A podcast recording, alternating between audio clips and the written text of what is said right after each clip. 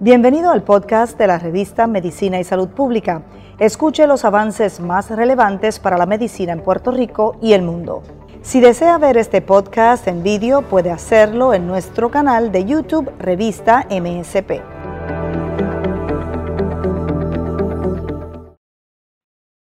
Saludos, este es un reporte especial de la revista de Medicina y Salud Pública.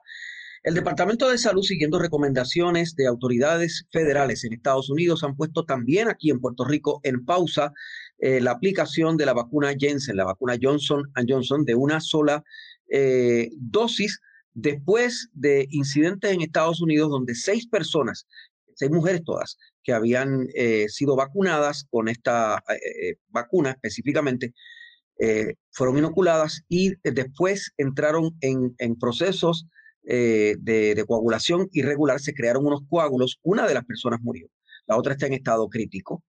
Eh, y eh, esto ha alarmado a autoridades médicas, ha iniciado un protocolo sobre, sobre este tipo de situación. Por supuesto, ha significado el retiro por lo menos temporero de la vacuna de Estados Unidos y también de Puerto Rico. Esta, esta situación es centro de nuestro, de nuestro interés noticioso y de nuestro interés científico. La revista de Medicina y Salud Pública siempre traemos a recursos bien preparados, capacitados y bien experimentados para hablar de estos temas. Tenemos ahora al hematólogo y oncólogo, doctor José Lozada. Saludos, doctor. Gracias por estar con nosotros. Buenas tardes, gracias por invitarme. Bueno, eh, este, este incidente de desarrollo de coágulos eh, después de la aplicación de esta vacuna, eh, ¿es un incidente aislado o, ya va reflejando que esta vacuna eh, no es adecuada y que, que, va a tener ese efecto? Porque se, se habían vacunado 6 millones de personas, ¿verdad? Y son 6 casos. ese precisamente es el, es el asunto aquí, ¿verdad? Uno cuando oye de estos casos que ocurren estas cosas, hay que mirar eh, el denominador, hay que decir de cuánta gente se ha vacunado a cuánto les pasó esto.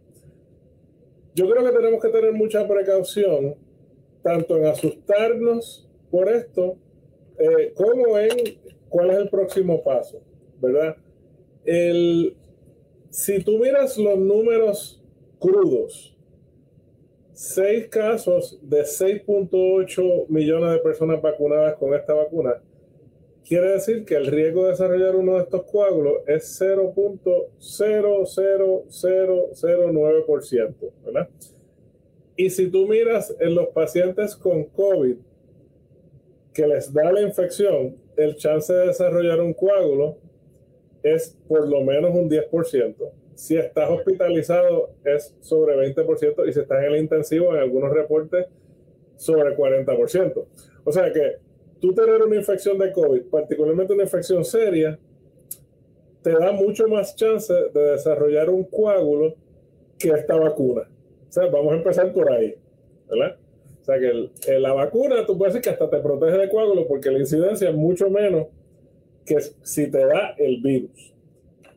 Habiendo dicho eso, no, cuando uno primero oye, hubo seis casos de coágulo y por eso están parando esta vacuna, pues da curiosidad, porque tú dices, esa incidencia tan pequeña, por eso lo están parando.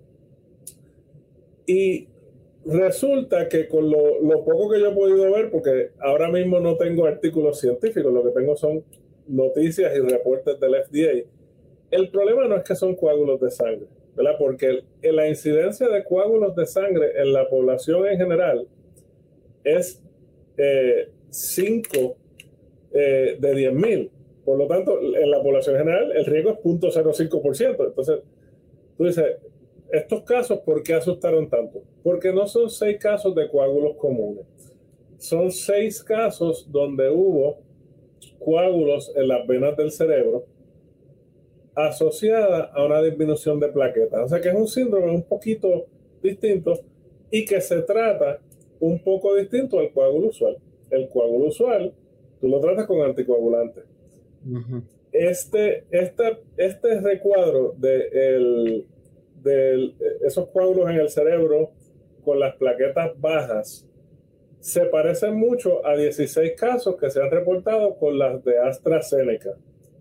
No en Estados Unidos, en Estados Unidos le va bien a la AstraZeneca, sino en Europa. Y en Europa le pusieron un freno a AstraZeneca por eso. De nuevo, son 16 casos en millones de gente. Entonces, ¿cuál es el issue? El issue es que ese subtipo de coágulo se, ¿verdad? Por la naturaleza del mecanismo que se está sospechando, ¿verdad? Se trata de una manera distinta. En vez de dar anticoagulantes, se da una medicina que se llama gamma globulina para bloquear esa respuesta inmunológica que lo puede estar tratando. ¿Y qué puede estar, y qué puede estar provocando ese, esos coágulos eh, raros y, y diferentes? ¿Qué puede estar provocando eso en relación a la, a la vacuna? Que sabemos que no es, la, no es el mismo mecanismo de la vacuna, eh, de las otras dos vacunas, ¿verdad? lo que se cree porque no se sabe y lo, lo, que se ha estudiado, se ha estudiado en los casos, que tengo que hacer esa salvedad, lo que se ha estudiado hasta ahora y lo que se ha publicado en el New England Journal of Medicine son los casos de AstraZeneca. Todavía no sabemos si lo de la Johnson Johnson va a ser lo mismo, aunque son vacunas bien similares, las dos son con un vector de, adenovirus. Pero se cree que es parte de una respuesta inmunológica a la vacuna que, que crea eh, una reacción que activa las plaquetas, ¿verdad? Y, y, lleva a eso. ¿es, el ¿Es el adenovirus o no es el adenovirus? No se sabe, no, no sabemos, no sabemos y ese es el punto de esto. Entonces, si uno mira el, la manifestación eh, del FDA y el CDC, tanto en medios sociales como en medios noticiosos, ellos han dicho, nosotros no estamos sacando este producto del mercado estamos haciendo una pausa y lo, lo dijeron, la, la, expresión que usaron en, inglés fue un abundance of caution, decían, una, teniendo precaución abundante. ¿Para qué? Para mirar esta situación y si es así el riesgo, que sea una, un asunto de una mala adaptación del sistema inmunológico extremadamente raro, ¿verdad? Estamos hablando mucho menos de un por ciento de la población pues decirle a los doctores, mira, si a tu paciente le pasa esto, este es el tratamiento.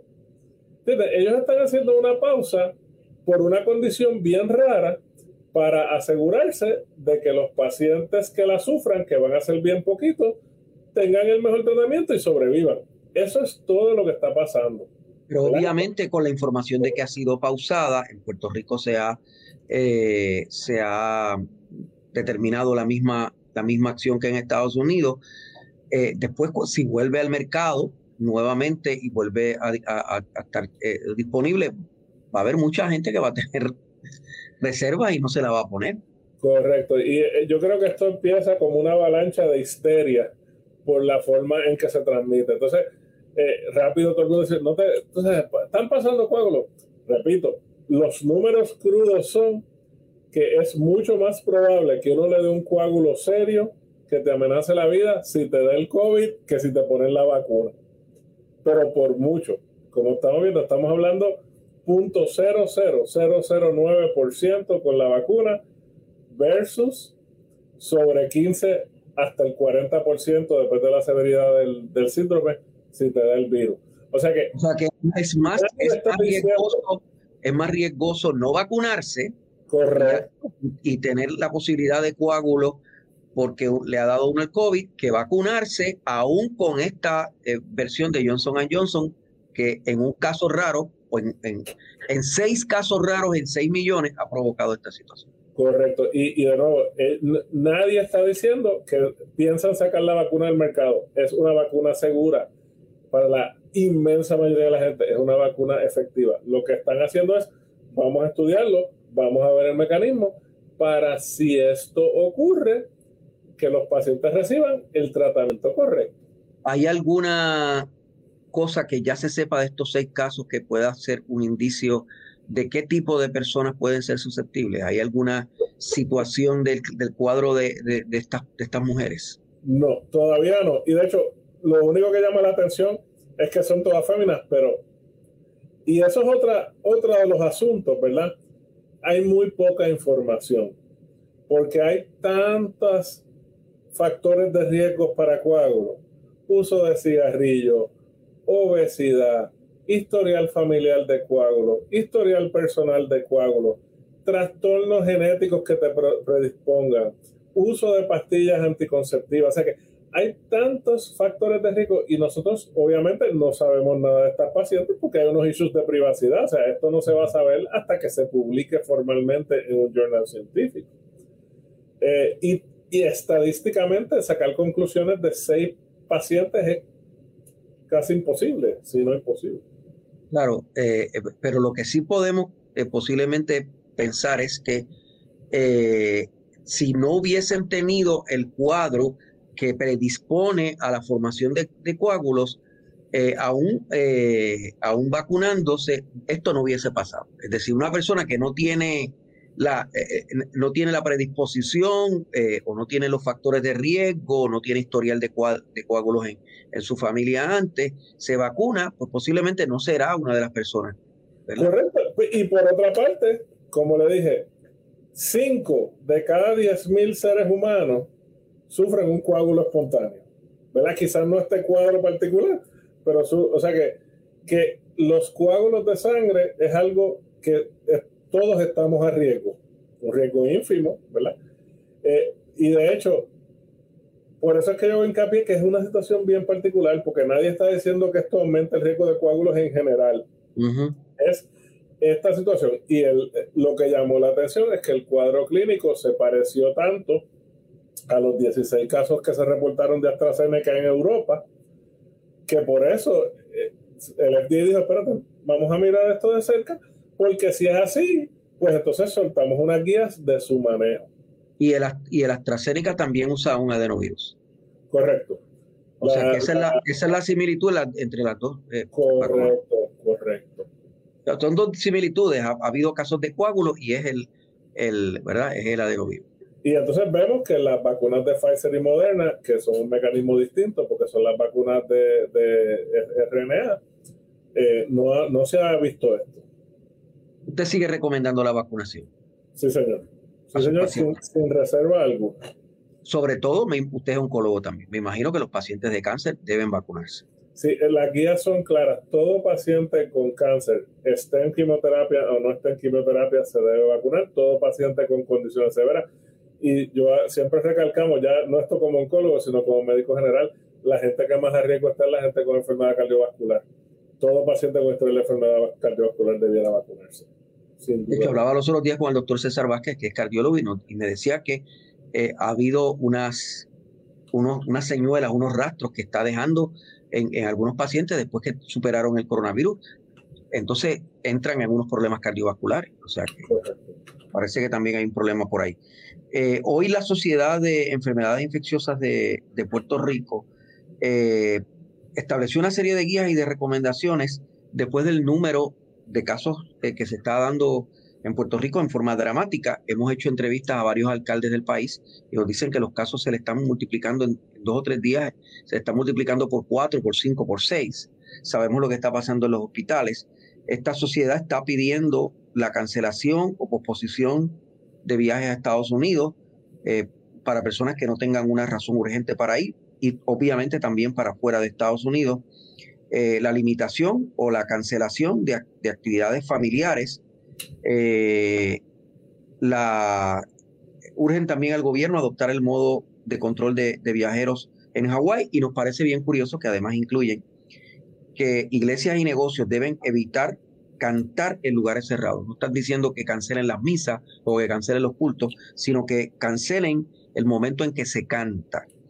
Eh, y además el Departamento de Salud debe cancelar las visitas a los hospitales. Como médico, doctor, parecen prudentes todas estas recomendaciones que están haciendo eh, estos infectólogos. Sí, yo, yo entiendo que sí, parecen prudentes. Obviamente lo de cantar es lo más gracioso. Lo que pasa es que nosotros sabemos que esto se riega no por el aire, sino en las la microgotas de saliva, ¿verdad? Y mientras más duro uno hable, eh, pues obviamente ese spray de saliva, pues, pues es más, uno no lo ve, pero es más, más distante. Eh, pero sí, ciertamente lo que hay que hacer es sentido común. No se debe unir la gente todavía en grupos grandes que no sea la familia íntima, a menos que estén todos vacunados. El CDC claramente ha dicho que gente vacunada puede compartir con otra gente vacunada con mínimo riesgo y gente vacunada puede interactuar eh, con gente que no tenga efecto, que no tenga factores de riesgo, ¿verdad? La gente menos de 50 años, etcétera. Pero no estamos hablando en grupos grandes, debe ser en eh, ¿verdad? situaciones íntimas familiares. No deben hacer fiestas grandes. Pero pues, ¿qué pasó el fin de semana de Pascua? En los medios sociales vimos bote con bote en las islas de, de Icaco y, y Palomino, ¿verdad? Eso está de más.